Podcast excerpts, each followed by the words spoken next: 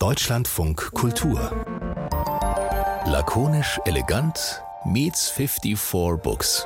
Schönen guten Tag. Das ist hier die monatliche Ausgabe der Super-Duper-Kooperation von Lakonisch Elegant, eurem Kulturpodcast und 54 Books, dem Internetfeuilleton. Mein Name ist Christine Watti und 54 Books wird heute vertreten durch. Heute vertreten durch Berit. Hallo Berit, schön, dass du da bist. Also ganz da bist du nicht. Man hört es vielleicht auch. Du sitzt in Reykjavik neben einem Vulkanausbruch und hast aber auch das, das nicht verhindern lassen, dass wir heute zusammen podcasten. Geht's dir gut? Ja, es geht mir gut und ich sitze nicht nur neben dem Vulkanausbruch. Ich sitze auch tatsächlich lustigerweise zum ersten Mal umringt von Büchern. Ähm, also ich bin Fan und ich habe tatsächlich für unsere Gäste oder von unseren Gästen fast das Gesamtwerk in meinem Haus in Reykjavik. Und das ist selten und deswegen habe ich sie um mich herum. Wir reden hier jeden Monat über Bücher und diesmal ist ja auch Quatsch, das so zu geheimnisvoll zu machen. Ihr habt ja vielleicht die Überschrift dieses Podcasts gelesen und es geht heute um Literatur für Kinder. Und ähm, das stimmt tatsächlich, dass auch bei mir Bücher rumliegen und dass ich aber auch gleichzeitig schon voll in so einer Hab-Acht-Stellung bin, dass man nicht in so ein kitschiges Erwärmen auch Erwachsenenherzen in so eine Haltung reingerät, sondern dass wir in diesem Podcast wirklich darüber sprechen, wie eigentlich dieser Kinderliteraturmarkt aussieht, wie es ist, dort zu arbeiten und wie es vor allem auch in diesem Kontext ist, auf andere Literaturleute zu treffen, vielleicht auf Kritiker und Kritikerinnen und eben, was es für eine, für eine Szene oder für ein Genre eigentlich ist und wer die Leute sind, die dahinter, die dahinter stecken. Deswegen können wir sie jetzt eigentlich auch schon mal dazu bitten. Ja, klar. Ich, ich, begrüße, ich begrüße zuerst äh, Jörg Mühle. Ähm, Jörg Mühle ist Kinderbuchillustrator und Autor, äh, preisgekrönt, sehr erfolgreich. Die meisten kennen wahrscheinlich ein Buch, das gar nicht mein Lieblingsbuch von ihm ist, sondern meins ist zwei für mich, einer für dich. Das Buch, was ich am allermeisten verschenkt habe. Ähm, das ist vielleicht schon fast zu warmherzig, ne? aber er ist auf jeden Fall unser Gast. Ja, äh, hallo, freut mich sehr. Ich weiß gar nicht, was ich sagen soll bei all dem. Naja, ja, hallo, freut mich, dass ich hier sein kann. bei all dem Shishi und all diesen angerissenen Themenpunkten, die wir natürlich jetzt gleich nochmal ausführlicher besprechen werden. Aber ähm, nicht nur mit dir, Jörg Mühle, wir haben das vorhin übrigens äh, ausgemacht, dass wir uns gegenseitig duzen dürfen. Der andere, der hier ist, beziehungsweise auch zugeschaltet, ich kann ja mal kurz die Landkarte dieses Podcasts nochmal sagen. Also wir sind schon in Reykjavik gewesen, gerade eben mit Jörg Mühle in Frankfurt und jetzt geht's auch noch nach Köln. Und da sitzt nämlich Ferdinand Lutz. Er ist Comic Comiczeichner und Trickfilmer. Seine Comics werden zum Beispiel in Dein Spiegel abgedruckt und vielleicht kennt der eine oder die andere die Serie QRT. Herzlich willkommen, Ferdinand Lutz. Schön, dass du aus Köln zugeschaltet bist. Hallo. Hallo aus Köln. Und ich bin übrigens in Berlin. Ich will die Landkarte nur vollständig machen. Ähm, tatsächlich können, wollen wir gleich, das wollen wir gleich so richtig äh, hart anfangen und sagen, die Vorstellung von Kinderbuchautoren. Seid ihr da schon so aufmerksam und denkt, na, werden Sie jetzt ähm, süße Geschichten über unsere süßen Protagonisten erzählen oder stellen Sie uns eigentlich anders vor als äh, Autorinnen und Autoren von Erwachsener-Literatur? Naja, es wird in der Regel über meine Arbeit gesprochen ne? und das ist schon okay und das würde man mit einem, weiß ich nicht, Politiker genauso machen oder mit einer Politikerin oder mit einem erwachsenen Autor. Insofern, nein, äh, in der Regel ist das schon alles ganz seriös und, äh, und in Ordnung. Ich erinnere mich zum Beispiel einmal so eine Einstiegsfrage kam, die habe ich erst gar nicht verstanden. Wie ist da, kommt das ausgerechnet ich dieses Buch gemacht habe, nur noch kurz die Ohren kraulen mit dem Hasen und ich wusste gar nicht, was sie meinte und da ging es dann darum, dass ich ein Mann bin.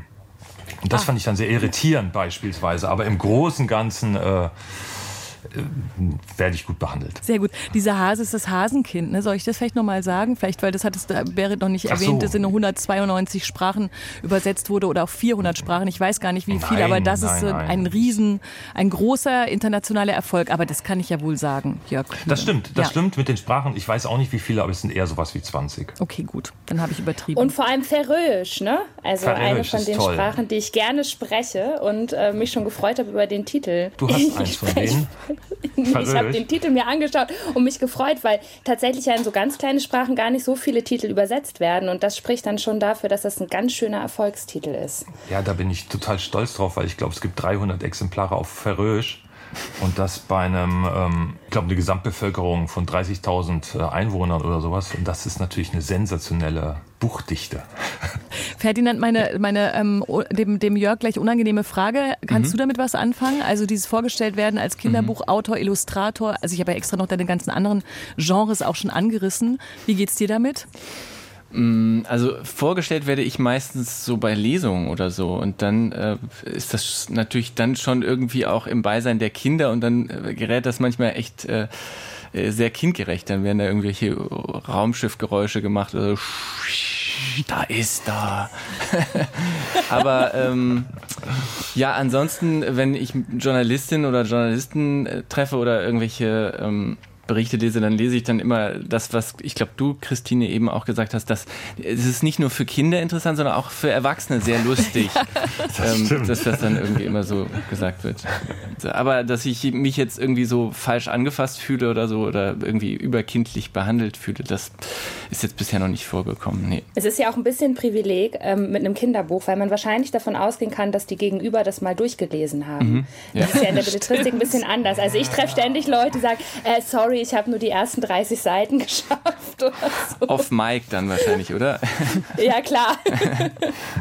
Lass uns gleich mal richtig einsteigen. Und zwar, ähm, wie seid ihr Kinderbuchautoren geworden? Wie, wie passiert sowas? Also ich meine, in der Belletristik ist ja, haben Leute träumen lang, Menschen lange davon. Aber wie ist es im Kinderbuchbereich? Seid ihr da irgendwie exemplarisch? Redet ihr mit anderen darüber? Wie wird man das? Ähm, ich habe gerne immer gerne gezeichnet mein Vater hat gesagt, ich soll bloß irgendwas machen, was mir Spaß macht.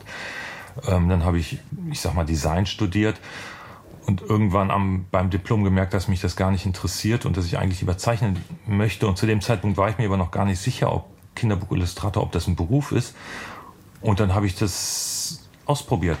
Ein Jahr lang habe ich mir Zeit gegeben und ähm, das hat geklappt. Und seitdem mache ich das. Und, und rückblickend, ne? Rückblickend ist natürlich das ein ganz klarer Weg, der mich dahin geführt hat, wo ich heute bin. Aber damals aus der anderen Sicht war das so ein Voranstochern und mal gucken, was passiert. Und hm. ist jetzt nicht so, dass ich immer davon geträumt habe und das schon mit 14 wusste, wie jetzt zum Beispiel meine Kollegin Anke Kuhl mit der ich, ich, ich arbeite in einem Atelier, in einer Ateliergemeinschaft. Wir sind insgesamt zu sechs und davon drei Hardcore, Vollblut, nichts anderes machen, Illustratoren. Ja, also ich, ich bin da auch so reingeraten. Also ich habe immer schon irgendwie nebenher, neben der Schule Comics gezeichnet. Äh, nicht unbedingt für Kinder. Also ich habe zum Beispiel mir ähm, Texte ausgedacht für Captain Blaubeer. Das ist jetzt eigentlich eher so ein Familien Comic-Strip, der in so bei, bei einem Syndikat veröffentlicht wird, also in vielen Zeitungen gleichzeitig erscheint, so wie Snoopy oder Kevin and Hobbes.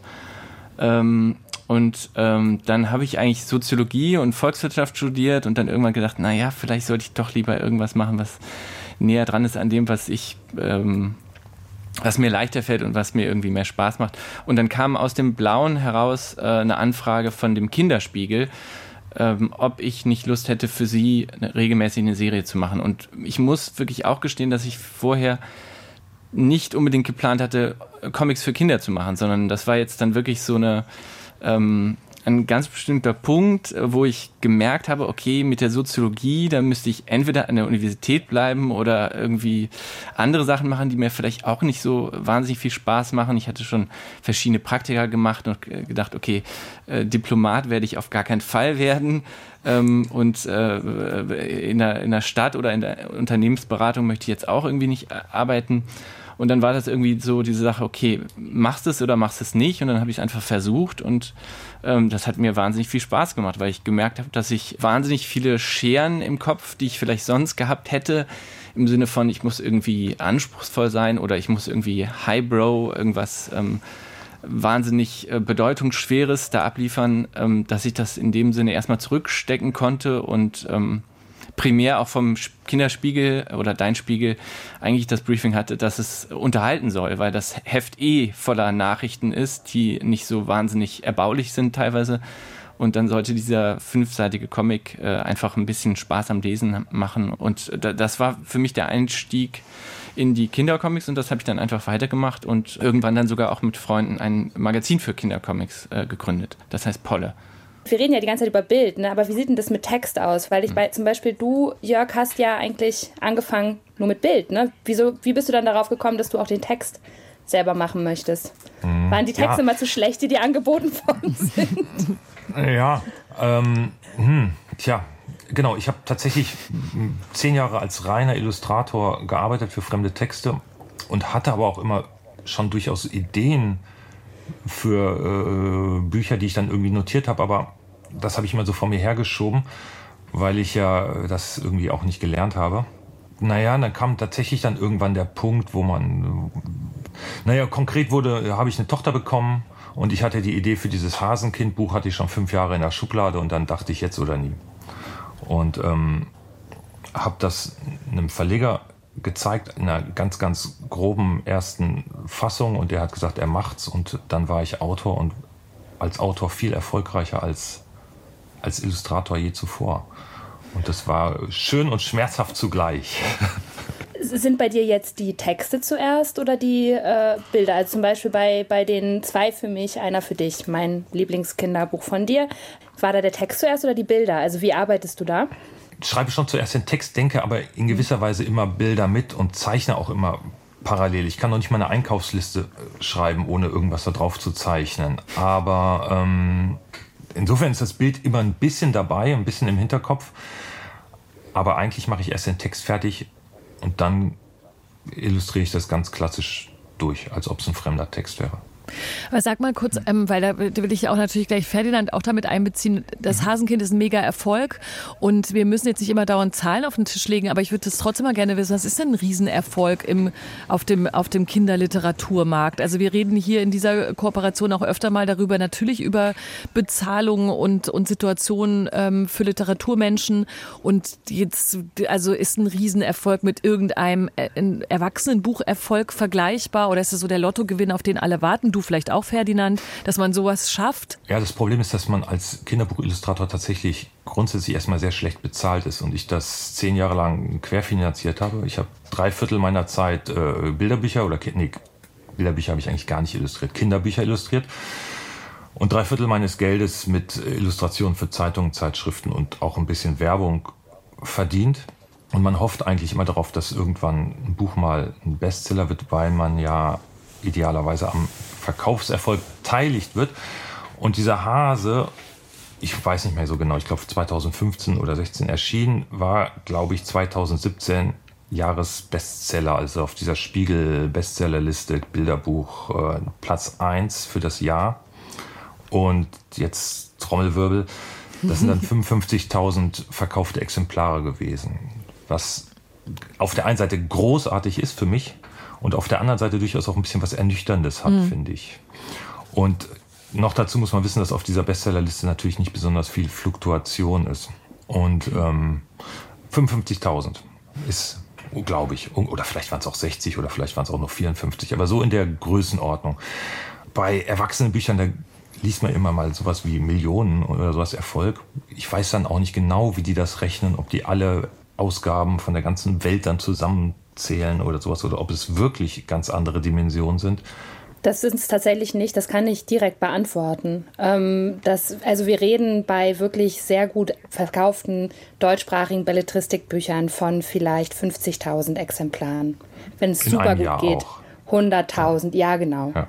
Also ja, so die verkaufen sich, Bilderbücher verkaufen sich ja einfach länger. Ne? Ich glaube, das ist, das ist ein nachhaltigeres Genre, vermute ich. Das müsstet ihr, ihr seht es ja in euren Zahlen. Aber da ist das Erscheinungsjahr nicht ganz so wichtig. Ne? In, der, in der Belletristik ist natürlich, da hat man dieses eine Jahr und danach kleckert schon was rein, aber das ist nicht, äh, nicht so extrem, bis man halt mal mit einem neuen Buch einen Preis hat oder so. Dann geht es halt wieder hoch. Ne? Aber das ist, also das, man hat dieses Erscheinungsjahr ist total entscheidend.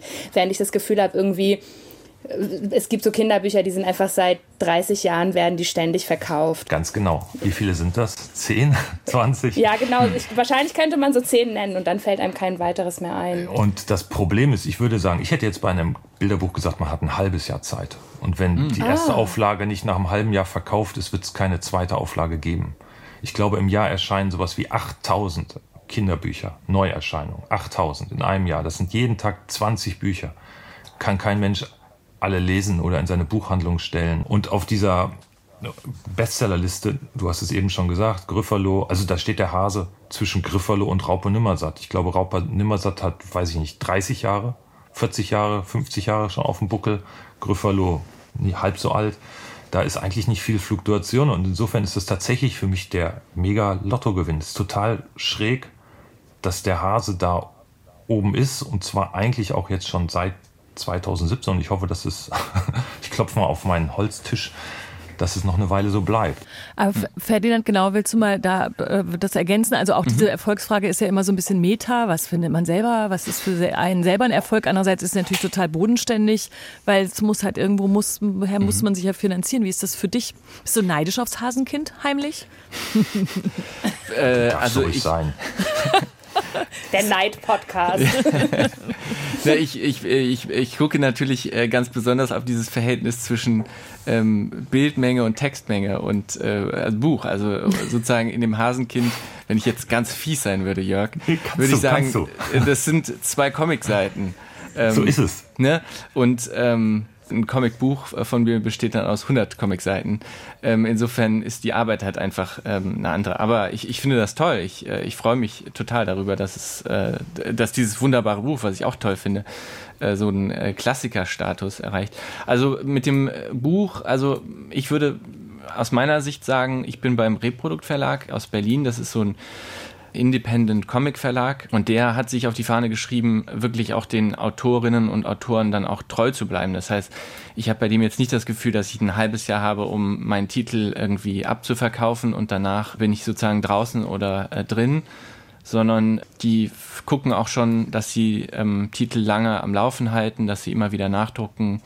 Und dann ist es natürlich beim Comic irgendwie auch speziell natürlich so, dass beim Comic es oft Serien gibt und jeder weitere Band beim Hasenkind gibt es ja auch mehrere Bände, aber jeder weitere Band der Serie ähm, macht die Serie natürlich wieder äh, relevanter und äh, sorgt dafür, dass der erste Band sich wieder ein bisschen äh, weiter verkauft. Und ähm, insofern habe ich jetzt bei Reprodukt Verlag zwei Kinder-Comic-Serien veröffentlicht und da dann immer irgendwie mehr Zeit gehabt, das Ganze aufrechtzuerhalten. Und ich muss dazu sagen, ich lese auch sehr, sehr viel aus den Büchern. Also ich mache mit meinem Freund aus Kindertagen Hörspiellesungen mit Bildern. Und da ist es dann wirklich aber auch so, dass wir dann aus fünf, sechs Büchern von mir auswählen und dann sorgt das eben auch immer weiter dafür, dass die Bücher irgendwie relevant bleiben und äh, dass dass die weiterverkauft werden. Ja, ich bin, ich bin jetzt auch schon total gespannt darauf, so eine Lesung mal zu sehen, weil das hört sich irgendwie super an. Aber in der Belletristik zum Beispiel, also ich meine, ich kann natürlich jetzt nur so von meinen Zahlen reden und denen, was ich irgendwie aus meinem Bekannten- und Freundeskreis weiß, sind mhm. ja Lesungen ein wirklich richtig wichtiger Faktor. Mhm. Also ich würde ja, sagen, bei, bei meinem Einkommen schon Drittel oder so oder vielleicht sogar ja. mehr, aber es ist, ja. also Lesungen sind wichtig. Ist das bei euch auch so? Bei dir ja, Ferdinand? Auf jeden Fall. Also ich äh, bekomme einen Bruchteil der, der, sozusagen des Gesamtgeldes durch das Buch selber, aber das Buch selber ist trotzdem immer noch das, äh, die Eintrittskarte, um überhaupt zum Beispiel von einem Literaturhaus oder anderen Institutionen überhaupt eingeladen zu werden. Also wenn ich da, äh, ich, ich werde von einem Literaturhaus nur mit dem aktuellen Buch eingeladen.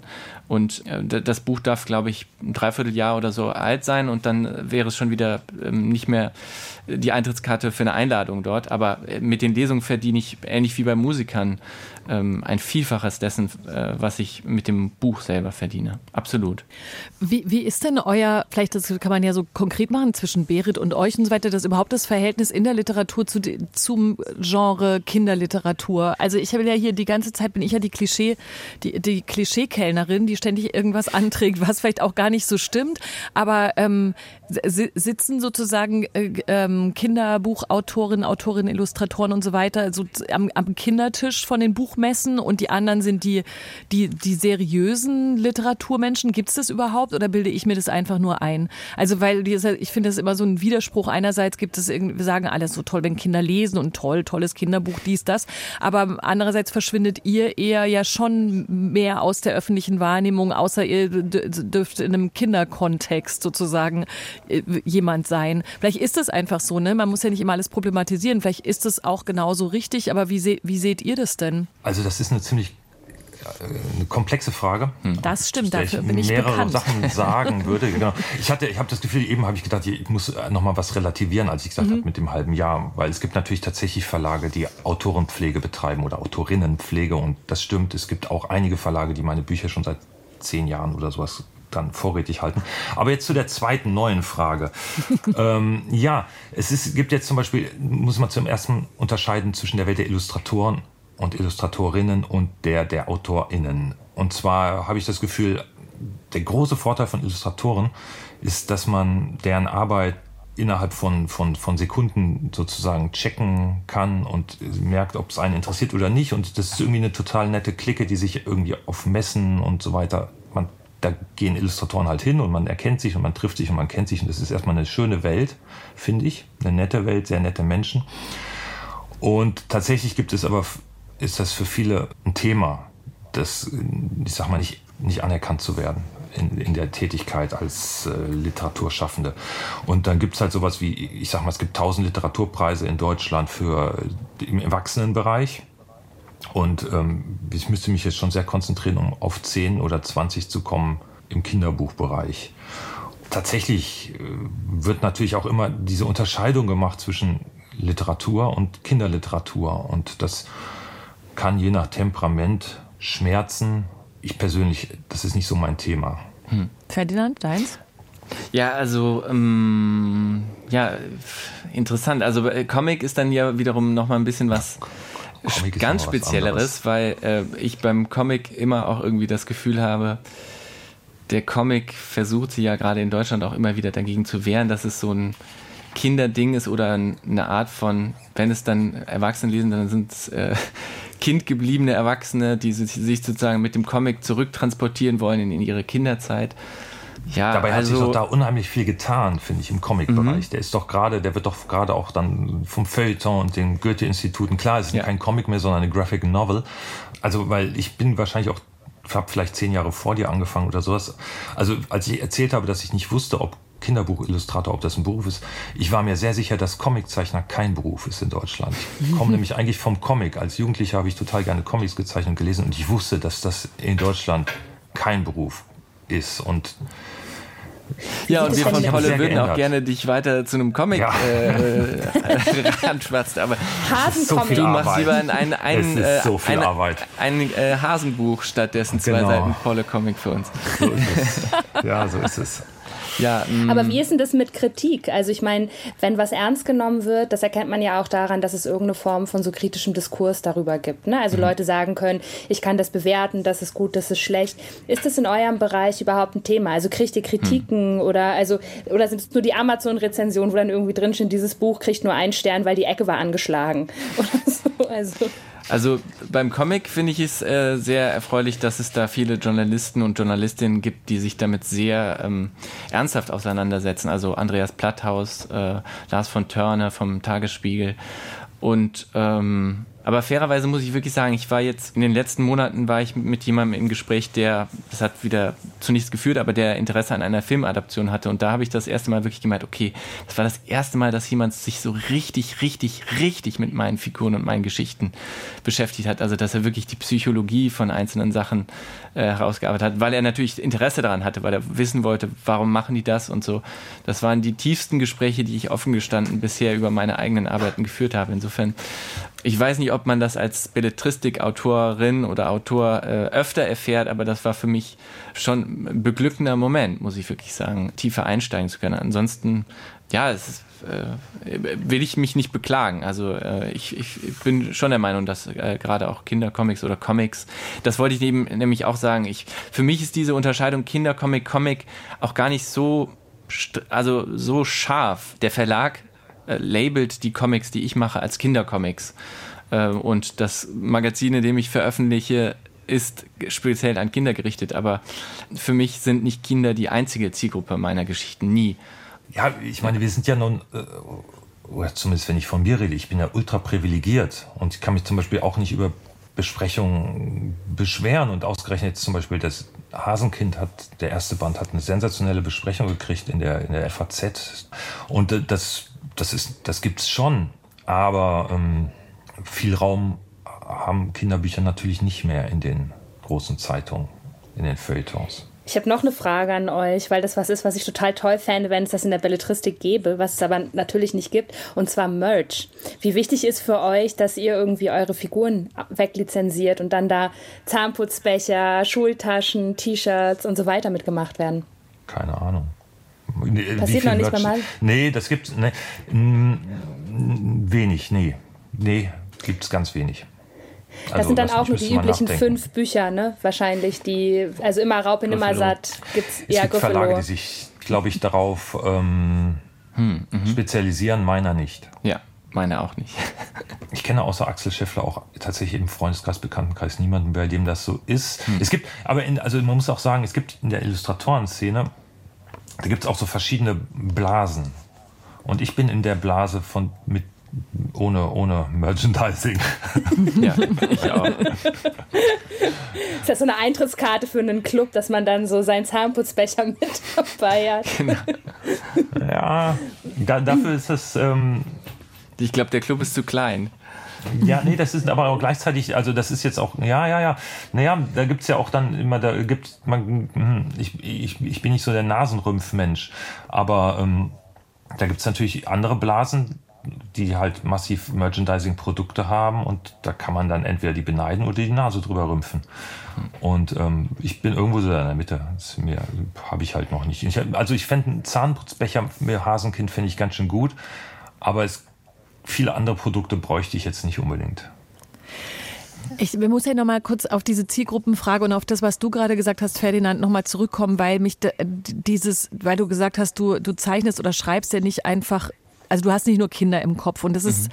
und das ist eigentlich ja der, der Schlüssel zu allem. Und das finde ich, wenn man sich mit Kinderbüchern auseinandersetzt, dann finde ich auch als erwachsene Person kann man bei manchen Autorinnen und Autoren schon lesen, dass sich da sehr viel mit Kindern beschäftigt wurde und dann wird es auch manchmal so ein bisschen schräg oder dann mhm. denkt man vielleicht auch als erwachsener Leser, naja, da habe ich jetzt auch gar keinen Bock, das vorzulesen, weil da denkt sich jemand in so eine Kinderwelt rein, die vielleicht gar nicht so realistisch ist. Und eigentlich sind die coolen Stoffe ja wirklich meistens die, in der, bei denen man auch als erwachsene Person nicht sich extra angesprochen fühlt, aber die eben wo der Autor, die Autorin nicht so tut, als würde er sich auf einmal in eine Art von Kind verwandeln mhm. oder irgendeine andere Sprache annehmen mhm. und so. Und genau dann stellt man sich ja tatsächlich, wie du es gerade auch gemacht hast, so ein bisschen die Frage, wo, ist denn da jetzt eigentlich überhaupt die Unterscheidung? Mhm. Also da ist ja nicht dann so, nur es geht von sechs bis acht und danach darf man es nicht mehr lesen und auch nicht mehr ernsthaft darüber sprechen. Und ist das vielleicht, also ich will nicht unbedingt ein Problem heraufprovozieren, aber ist das nicht auch ein bisschen schade eigentlich. Also dass,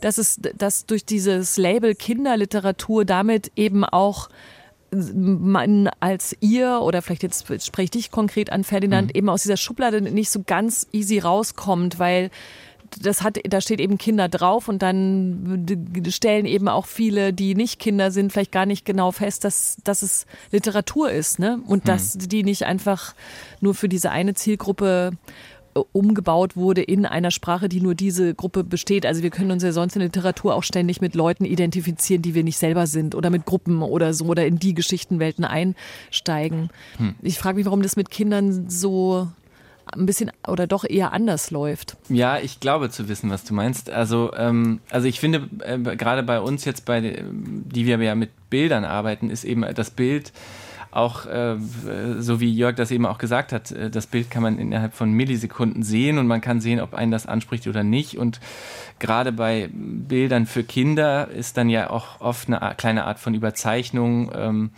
da und das ist ja einfach so, dass, äh, dass wir das Überzeichnete, das so ein bisschen Schrille, das bisschen buntere, dass das Kinder anspricht. Da muss man ja, das ist, das muss man nicht problematisieren oder, oder beklagen. Das ist ist halt einfach so, wenn wir mit einem äh, kleinen Kind reden, dann ähm, reden wir deutlicher oder reden ein bisschen überzeichneter. Das ist, ähm, das ist einfach so und äh, je, je abstrakter das wird, desto und auch die Zeichnungen, je abstrakter die Zeichnungen werden, desto mehr habe ich das Gefühl, können auch ähm, viele Erwachsene äh, sich damit äh, identifizieren, weil es eben auch eine Art von Leerstelle ähm, bereitstellt, in die sie sich hineinprojizieren können. Das ist, finde ich, ja eben das Tolle ähm, eben bei Texten, dass äh, jeder, jede dazu die eigenen Bilder eben finden kann. Und beim Comic oder bei der, beim Bilderbuch sind die Bilder in dem Sinne schon mitgeliefert. Das ist eine super niedrigschwellige Art für Kinder, sich diese Bücher und diese Geschichten anzueignen. Aber es ist eben auch für Erwachsene, die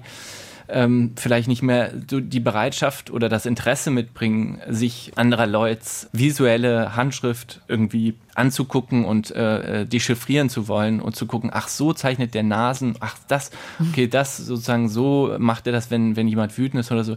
Das, dann ist ein Text natürlich viel einfacher, weil man dann einfach ähm, quasi das eigene Kino ab, ablaufen kann. Äh, ich glaube, dass da das Bild irgendwie schon eine wichtige oder ein Schlüssel dazu ist, warum es eben diese Unterscheidung oft gibt. Und viele Comics, die zum Beispiel Pulitzer-Preis ähm, oder ähm, äh, sonstige Preise gewinnen. Das sind abstraktere Comics. Das sind Comics, bei denen die Figuren von sehr weit weg zu sehen sind, nahezu keinerlei äh, Gefühlsregungen wirklich zeigen. Das heißt, das sind alles super viel Leerstellen, bei denen sich dann sicherlich erwachsene Leserinnen und Leser viel einfacher da hineinversetzen können. Mhm. Die Zielgruppe Kind ist aber ja auch eigentlich einfach total super. Ne? Also ich verstehe gar nicht, also mhm. ich, ich höre das auch öfters, ja bei Kindertheater werden ja genau die gleichen Fragen gestellt, ob man da irgendwie nicht über die Schwelle kommt oder nicht ernst genommen wird. Aber ich meine, die Zielgruppe Kinder ernst zu nehmen, ist ja an sich auch schon total mhm. super. Ich sage das nämlich, weil ich im Gegensatz zu euch gestartet bin und dachte, ich werde Kinderbuchautorin. Und mhm. ich bin dann aber Erwachsenenbuchautorin geworden. Ja, wie kam das also, denn? Ja, ein Unfall. ja, ich weiß. Ein Missverständnis vielleicht. Ein, ein, ein großes Missverständnis ist passiert. Nee, aber die Zielgruppe ist doch super. Ja, also ich meine, was, das, also warum will man von anderen ernst genommen werden, wenn einen super viele Sechsjährige ernst nehmen? Ja, ja, absolut. Also, also meine Geschichten, wenn ich äh, sie selber mit ein bisschen Abstand betrachte, handeln eigentlich fast nur dazu, davon, dass Kinder ernst genommen, genommen werden wollen. Ob sie jetzt irgendwelche Außerirdischen sind oder irgendwelche Geister sehen oder so, die Erwachsene nicht sehen. Es geht bei mir immer nur darum, dass die Sicht der Kinder eine wichtige Sicht ist und dass sie sich darin bestärkt fühlen. Da ihr ja aber als Erwachsene für Kinder schreibt, widerfährt es euch manchmal, dass ihr dann natürlich ähm, sprecherpositionstechnisch quasi in so eine Rolle gebracht werdet, dass euch Leute fragen, wie, wie ähm, haben Sie denn das Kind in Ihnen lebendig sein lassen? Also sozusagen, da, da, liegt ja immer drin, wie können Sie denn sich so gut in diese Kinder reinversetzen? Das ist ja, glaube ich, auch ein weiteres Missverständnis, dass, dass das so ist. Also, dass Kinderbuchautoren oder Illustratoren einfach das gut können, wenn sie wieder zu einem Kind werden. Woher kommt denn dieses Missverständnis und oder würdet ihr sagen, klar, in mir drin ist das Kind immer noch lebendig, Jörg? Ja, nee, ja, genau. Das ist natürlich eine von diesen Klischee-Fragen, die wahrscheinlich tatsächlich nur an Kinderbuchautoren, Autorinnen gestellt wird. Ähm, ja, das ist letztlich, wenn man die Frage ernst nimmt, ist sie gar, vielleicht gar nicht so uninteressant. Im ersten Augenblick treibt die mich natürlich auf die Palme. Und ich weiß, und da frage ich mich natürlich, warum treibt die mich auf die Palme? Und ähm, was steckt da eigentlich hinter? Ich kann das gar nicht so sagen. Ich habe, Ferdinand hat es ja eben schon angedeutet, ich habe gar nicht so auch sehr den, ich habe überhaupt keine Zielgruppe vor Augen, wenn ich meine Bücher mache. Mhm. Primär. Also ich fange erstmal an und versuche was zu machen, was mich interessiert, was mir Spaß macht. Und dann kommt vielleicht irgendwann der Punkt, wo ich einen Schritt zurücktrete und dann überlege, wie man das natürlich dann passend macht, sprachlich oder von interessensmäßig und so weiter und so fort. Und gleichzeitig ist es natürlich auch total schwer, sich irgendwie da reinzuversetzen in einen kindlichen Leserin, Leser, weil, keine Ahnung, und, und versuchen den Geschmack zu treffen, das geht, ich weiß, ja, ich, ist schon mal gut, wenn es mir gefällt, dann da bin ich mir dann immerhin sicher, dass es schon einen Menschen trifft, keine Ahnung, was Kinder mögen. Außerdem kaufen Kinder keine Bücher. Also es ist sehr, sehr komplex. Und bei meiner Arbeit, in meiner Arbeit ist überhaupt nichts kindlich Spielerisches. Ich mache das, nehme das schon sehr ernst und das ist schon auch echt richtig harte Arbeit, phasenweise. Aber warum das dann passt oder klappt, das weiß ich ja selber nicht. Ich finde ja meine eigenen Sachen auch gar nicht so toll. ähm, was aber auch wahrscheinlich wieder ganz natürlich ist. Also, äh, keine Ahnung, wie man das Kind in sich am Leben erhält. Ich glaube, das müsste man Leute fragen, Erwachsene, die jetzt noch sich so Lego-Bausätze kaufen und die zusammenpuzzeln. Hm. Also das ist bei mir alles nicht so. Das kann ich, ich auch alles super. So Sorry, jetzt habe ich dir. Nee, nee, nee, ich bin immer wieder. Also, fertig. Ja, du, ich finde Kinder super, arbeite gerne für Kinder und freue mich, wenn es ihnen nachher gefällt. Aber jetzt, Entschuldigung, jetzt du wirklich. Nee, aber ich kann das äh, genauso unterschreiben. Also, auch bei mir ist der Arbeitsprozess überhaupt nichts. Da, äh, da sitze ich nicht und sage Pui, Pang, Pang und freue mich wild und äh, äh, springe da so rum, sondern das ist auch, also ich sitze da auch und schreibe auch tatsächlich erstmal äh, wie eine Art Drehbuch tatsächlich, wo ich an den Dialogen feile und äh, so, das ist alles auch sehr, ähm, also das ist fast wie so ein Mönch, der irgendeine Bibel kopiert. So sitzt man dann da wochenlang regungslos irgendwie am Schreibtisch. Ähm, und ja, also äh, und das mit dem Kind, ich, äh, ich äh, kalkuliere das auch nicht. Ich äh, setze mich nicht hin und frage mich, was könnte Kinder interessieren, sondern ich setze mich hin, was interessiert mich gerade im Moment, äh, jetzt gerade, dass ich mich damit beschäftigen möchte, vielleicht eine Woche, vielleicht vier Wochen und äh, wie kann ich das äh, ansprechend und interessant und vielleicht auch unvorhersehbar irgendwie in der Geschichte machen, dass ich vielleicht selber, der ich mit diesem Problem, mit dieser Frage mich gerade äh, beschäftige, dass ich da eine Art von eine Art von ähm, ähm, Lösung für diese Sache. Und wenn es auch nur einfach ist, dass ich dadurch irgendwie äh, beglückt bin, dass ich es zumindest einmal irgendwie beschreiben konnte, dass es äh, so ist, wie es gerade ist, oder dass ich einen kleinen Dreh finden konnte, den ich vielleicht in der Wirklichkeit nicht finden kann, aber zumindest dann in meiner Geschichte gefunden habe. Und die Frage dann, dass es für ein kindliches Publikum ansprechend ist, das wäre dann für mich eher sowas wie, wie kleinschrittig erzähle ich das vielleicht, dass es für jedermann ähm, nachvollziehbar ist und jeder Frau, dass es nicht zu viele Lücken gibt, die es zu füllen gilt, äh, sowohl beim grafischen als auch beim erzählerischen. Also, und was mir aber gerade einfiel, also früher, ich erinnere mich noch an so eine Phase, die wahrscheinlich auch schon wieder 10, 15 Jahre her ist oder sowas, wo ich mir tatsächlich ernsthaft Gedanken oder wo ich mich gefragt habe, warum es mir eigentlich Spaß macht, Häschen und Kätzchen und Bärchen und Hexen und Ritter zu zeichnen und so weiter. Und das fand ich natürlich schon irgendwie interessant, weil ich eigentlich auch irgendwie total gerne total coole Illustrationen oder sowas machen würde und das kommt aber nicht aus mir raus.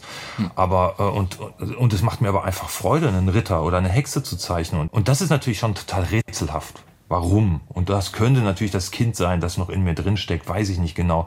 Aber pff, es gibt ja auch Leute, die gehen ins Kino und gucken sich Herr der Ringe an. Haben, vielleicht haben die sich auch das Kind in sich äh, am Leben gehalten oder so. Das ist vielleicht auch ein ganz natürlicher Spieltrieb oder weiß nicht genau, welche Seite in mir das zum Klingen bringt, wenn ich einen Löwen zeichne, der traurig ist oder sauer, weil er ein Problem hat. Aber das macht mich total glücklich. Hm.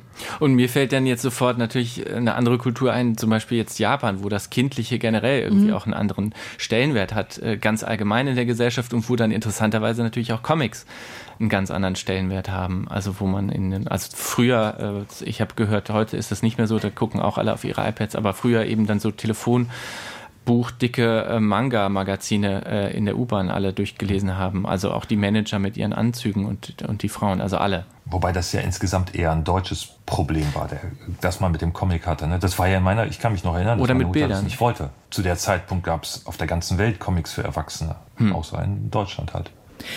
Wollen wir vielleicht zum Schluss tatsächlich nochmal auf diesen Kinderbuchmarkt schauen, weil ich habe gerade, als ihr vor, jetzt wenn man diese großen Buchhandlungen anschaut, weil ihr vorhin gesagt habt, jeden Tag, oder was hast du gesagt, Jörg, jeden 8000. Tag genau. Und ich dachte gerade, aber mir kommt es aber immer so vor, und das ist jetzt überhaupt gar keine geprüfte, äh, ge, geprüfte Situation oder eine Bestandsaufnahme, sondern aber mir kommt es dennoch so vor, als sei der aber trotzdem nicht so wahnsinnig divers, dieser Kinderbuchmarkt, weil ich immer wiederum oft auf immer gleiche oder ähnliche Titel stoße und diese ganzen Reihen gerade alles Mögliche für zumindest eine gewisse Grundschulzielgruppe wahrscheinlich überfluten. Hm. Also wie, wie seht ihr das denn? Also ist das denn was müsste man denn ändern oder was bedeutet denn dieser Markt auch für euch? Womit kommt man denn da rein oder nicht rein? Und ist der eigentlich wirklich gut aufgestellt? Und sind diese 8000, die rauskommen, wo sind die denn alle? Sehe ich die nur nicht oder ist es auch gibt es halt die Top, die Top-Titel und der Rest wird gar nicht so gut beworben, besprochen, in Szene gesetzt. Also das mit der ähm. Vielfalt zum Beispiel, ähm, da muss ich wieder das Comic-Magazin Polle erwähnen, was äh, zwei Mitstreiter und ich ähm, betreiben, wo wir eben versuchen, eben äh, anders als wie zum Beispiel ich selber, ich bin mit dem Mickey Mouse Magazin aufgewachsen, habe jede Woche quasi die gleiche Geschichte von ähnlichen Zeichnern mit dem gleichen Stil äh, immer wieder wieder gekaut. Ähm, und ähm, wir versuchen halt eben die ganze Bandbreite von Stilen, von Hintergründen, also persönlichen Hintergründen der AutorInnen, von Herkünften irgendwie abzubilden und Leuten die Möglichkeit zu geben, auf kleiner Strecke sich mal auszuprobieren und um dann eben etwas daraus zu entwickeln, was äh, vielleicht auch als Buch äh, funktionieren könnte. Also das ist auch unser Ziel, äh, diese sozusagen den Flaschenhals nicht so eng zu äh, machen, sondern ähm, mehr Menschen die Möglichkeit zu geben, sich in diesem Bereich auszuprobieren und aber auch gesehen zu werden. Also das heißt, wir versuchen so jemanden wie Axel Scheffler neben jemanden zu stellen, der oder die bislang noch überhaupt gar nichts veröffentlicht hat, um eine Sichtbarkeit zu äh, schaffen. Mhm. Und das ist ja auch was, was man überhaupt nicht unterschätzen darf, wie schwer es ist, überhaupt in diesen Buchmarkt reinzukommen. Ich meine, es wird im Belletristikbereich natürlich ähnlich sein, aber selbst für Illustratoren, wo man mit einem Blick die Arbeit beurteilen kann, ist es unglaublich schwer, den ersten Buchvertrag hm. zu bekommen. Und ähm, dann, wir hatten es ja mal ganz vage angedeutet, und dann heißt das ja noch lange nichts, weil man tatsächlich von diesen Bilderbüchern kriegt ja dann so, so Vorschüsse in, weiß ich nicht, zwei, drei, 4.000 Euro Höhe oder sowas. Und dafür arbeitet man dann halt zwei, drei, vier, sechs, acht Monate und hofft halt darauf, dass sie sich verkaufen. Das ist schon ein bitterer Markt, aber es ist auch nicht alles schlecht. Was ich noch ganz kurz erzählen wollte, was ich total interessant finde, ähm, also vor so drei, vier Monaten habe ich mich die ganze Zeit damit umgetrieben, äh, dass ich dachte, okay, jetzt werden die Illustratorinnen und Illustratoren alle von AI quasi ersetzt. Ja. Und jetzt gerade herrscht auf, zumindest in meiner Instagram-Bubble, äh, rege Aufregung, weil eben äh, thematisiert wird, dass wahnsinnig viele junge IllustratorInnen äh, einfach plane Copycats werden von Illustratoren, die vielleicht einfach nur 10 oder 15 Jahre älter sind als sie. Also dass wirklich nacheinander Leute äh, sagen, okay, hier ist eine Illustratorin, die macht mich seit fünf Jahren nach. Die hat jetzt gerade das Cover vom New Yorker gezeichnet und äh, es geht mir furchtbar. Also das äh, ähm, oder oder jemand anders, der für eine App äh, die ganze Zeit Illustrationen entwickelt, äh, Roman Muradov heißt der und der hat dann auch dann endlich mal sozusagen mit der mit seiner Followerschaft geteilt, dass er einfach die ganze Zeit plagiiert wird. Das ist also auch sehr interessant ist, dass viele junge IllustratorInnen, die nachkommen, dadurch, dass sie im Internet auch so schnell irgendwie auch Sachen veröffentlichen können, oftmals gar nicht so lange Zeiten haben, um, um sich selber so, so, so, so Schlaufen, die sie selber drehen, bis sie dann endlich irgendwo veröffentlichen können. Das wäre jetzt also ich finde das selber spannend. Ich bin froh, dass viele Sachen, die ich früher gemacht habe, bevor ich größer veröffentlicht habe, dass sie nirgendwo zu sehen sind. Und jetzt wird dieser, dieser Schritt quasi oftmals leider übersprungen, äh, dass direkt versucht wird zu veröffentlichen. Ich weiß auch nicht, ich fand es einfach nur wie einen kleinen Treppenwitz, dass vor vier Monaten ich die ganze Zeit nur über Artificial Intelligence nachgedacht habe und jetzt merke, okay, es ist gar nicht die Maschine, sondern es sind eben auch äh, viele Illustratorinnen, die sich gerade darüber beklagen, dass äh, sie selber ähm, einfach eins zu eins kopiert werden in ihrem Stil, in ihrer Ausdrucksweise. Das ist wie so, da müssen wir, das ist fast die Folge 2, finde ich, oder? Ich wollte auch gerade also sagen, das, das ist noch ein Podcast, total spannend. Ja, finde ich auch. Ich habe gerade noch für die für diese Runde noch eine Abschlussfrage, die aber die geht nämlich, also was heißt, Berit ist ja nicht eine, die ich jetzt immer befrage, aber ich finde das interessant, weil ihr eben hier zusammen aufeinander trefft. Wenn du Berit jetzt auf einmal einen Jugendroman schreiben würdest oder wenn ihr beide auf einmal ein Erwachsenenbuch veröffentlichen würdet, das ist einfach so richtig offiziell die Genres übersteigt, wäre das also gleich besonders sozusagen oder würde man würde man sagen, na diese ich kenne das halt aus anderen auch aus journalistischen Kontexten übrigens, also wer in der Kinderschublade ist, kann einfach nicht so einfach hm. zu den Erwachsenen rübersteigen. Da gibt es dann auf jeden Fall Vorbehalte. Umgekehrt geht es vielleicht schon. Hm. Ähm, Umgekehrt wird das gefeiert. Ne? Genau, wenn, genau. Wenn Sascha Stanischitz ein Kinderbuch das macht. Sehr, also das wäre jetzt ein schlechtes Beispiel, weil, weil das noch dazu ja ganz gut ist, was der macht. Nein, aber, nein, das, aber, aber, Michael aber umgekehrt Ende. ist das sehr leicht. Ne? Ja. Das und Michael Ende hat sehr, ist, ist ja, also wenn ich das richtig erinnere, schon sehr traurig gewesen, dass er immer als Kinderbuchautor ähm, angesehen wurde.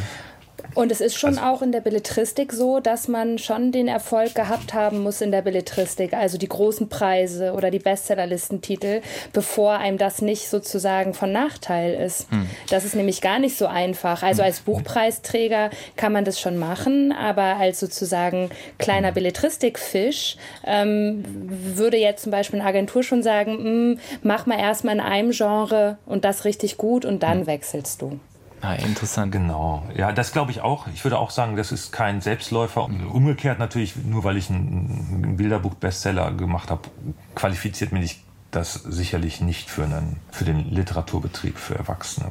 Also Jörg, von dir können wir dann auf jeden Fall auch ein Erwachsenenbuch erwarten, muss man dann ja, ja sagen. Ich arbeite mich langsam noch altersmäßig voran. Na gut. Kann ich ganz zum Schluss ja, noch mal eine Frage ja, stellen? Ja, unbedingt. Bitte. Ja. Und zwar, Jörg Mühle verantwortet den schlimmsten Cliffhanger der Kinderliteratur. Es gibt kein Buch mit einem brutaleren Cliffhanger. Ähm, und zwar ist es das Buch 2 für mich, einer für dich, wo ein Bär und ein Wiedel sich um drei Pilze streiten, das dann gelöst bekommen und am Ende stehen drei Erdbeeren auf dem Tisch. Und ich möchte unbedingt wissen, kommt noch ein Erdbeerbuch? ja, die frieren die dritte Erdbeere ein. Und ähm, das nächste Mal. Das, das war ein Vorschlag, so den die Kinder. Den, das war ein Vorschlag, den Kinder machen immer Vorschläge nach, also wenn ich auch bei Lesungen oder sowas. Und das war ein Vorschlag, der mir bisher am besten gefallen hat. Gut. Es, es hat mir sehr gut gefallen mit euch und am liebsten müssten wir natürlich wirklich in einem Tisch in einem, an einem Ort sitzen und ich finde es trotzdem sehr schön, dass wir das geschafft haben, über diese unterschiedlichen Aufnahme- und Studio- und Stadtsituationen mit euch über dieses große Thema Kinderbuchliteratur und Illustration etc. zu sprechen. Es war mir wirklich eine Ehre. Und ich glaube, Berit dir sowieso auch, ne? Ja, mir hat es sehr viel Freude auch. gemacht, wirklich. Super, ja. Naja. Mir hat es auch Spaß gemacht. Ja, vielen Dank. Ich danke auch.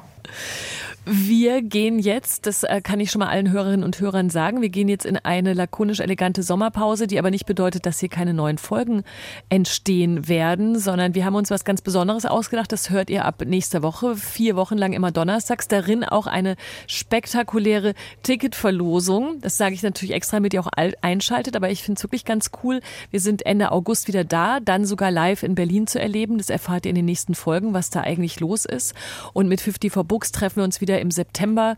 Und ähm, ich wünsche bis dahin einen schönen Sommer, aber wir werden uns auf die eine oder andere Weise sicherlich hören. Das war jetzt nur mal so die, der kurze Disclaimer noch für den lakonisch, die lakonisch elegante Zukunft. Darf ich noch einen kurzen weiteren unbedingt. Disclaimer Ja, unbedingt. Und zwar, weil wir doch jetzt über Kinderbücher gesprochen haben in unserem Podcast, wäre es doch ein super Anlass, auch zu verweisen auf Kinderprogramm im DLF, oder? Und zwar auf Kakadu. Sehr gut, sehr gute Idee. Man kann nämlich, genau, da kann man nämlich auch viele Geschichten hören und den Kakadu Podcast abonnieren, die Kinderhörspiele hören im Deutschlandfunk Kultur.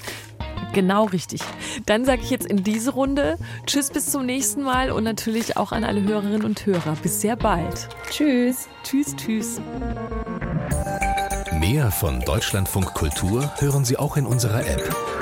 Der DLF Audiothek. Jetzt kostenfrei herunterladen für Android und iOS.